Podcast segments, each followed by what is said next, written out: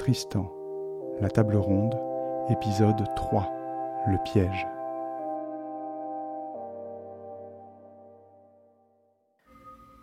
Tristan et Dinadan, en quête d'aventure au royaume de l'ogre, croisent la route d'un sage qui les met en garde contre le piège que la fée Morgane a à Lancelot un peu plus loin. Trente chevaliers l'attendent pour le mettre à mort. Messire Tristan, fait Dinadan.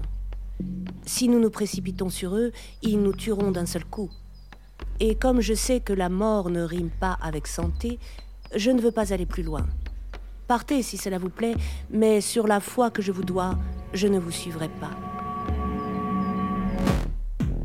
En entendant cette harangue, Messire Tristan est fort courroucé. Dinadan, je vois clairement que vous êtes le plus lâche et le plus mauvais chevalier que j'ai jamais vu. Vous êtes incapable d'accomplir quelque prouesse quand vous me faites défaut. Je ne veux pas qu'un autre homme valeureux soit trompé par vous comme je le suis ou s'en trouve trompé. Je vous rendrai l'appareil comme on doit la rendre à un chevalier aussi couard que vous. Vous êtes mort. Devant Dieu, gardez-vous de moi car je vous tuerai si je le peux vous voilà face à votre dernier combat. Il confie sa lance à son écuyer, car il ne voulait pas la briser avant que ce ne soit nécessaire, et empoigne son épée, furieux. Il veut se ruer sur Dinadan. Quand Dinadan voit cela, il n'est guère rassuré. Tristan, fait-il, que Dieu te bénisse.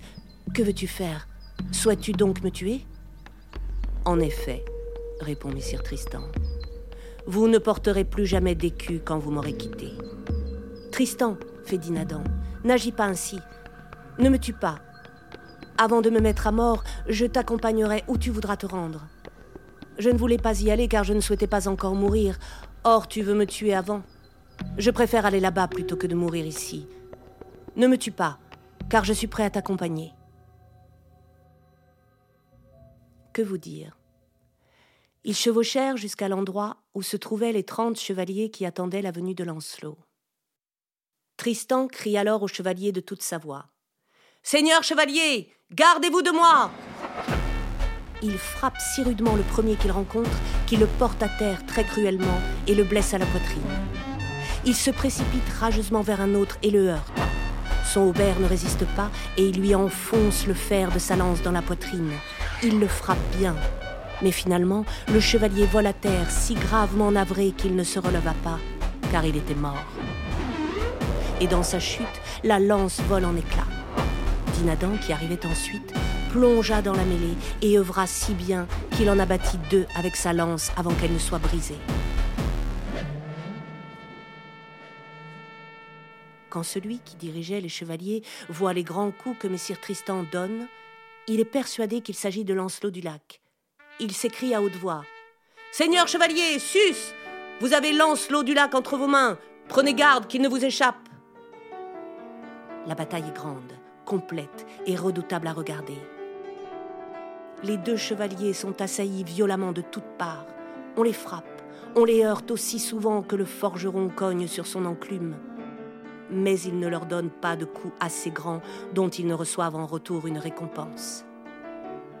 Messire Tristan est au milieu d'eux, aussi fort, aussi redoutable que s'il avait à ses côtés vingt des meilleurs chevaliers du monde. Vous pouviez voir des coups prodigieux et des aumes résonner et retentir, des écus taillés en pièces et endommagés, des hauberts rompus et déchirés. Messire Tristan tranche dans les rangs, frappe à droite et à gauche. Il n'épargne personne, car il n'a ni pitié ni miséricorde.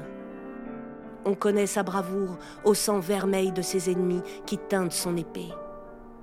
Grands sont les cris, grands est le bruit qui proviennent des coups qu'il donne et qu'il reçoit.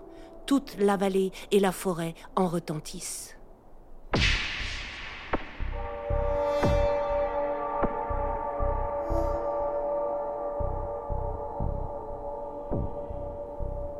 Quand la défaite arriva, vous pouviez voir les chevaliers fuir les uns par ici, les autres par là, si ébahis, si outrageusement vaincus, que jamais vous ne verriez des chevaliers fuir si honteusement.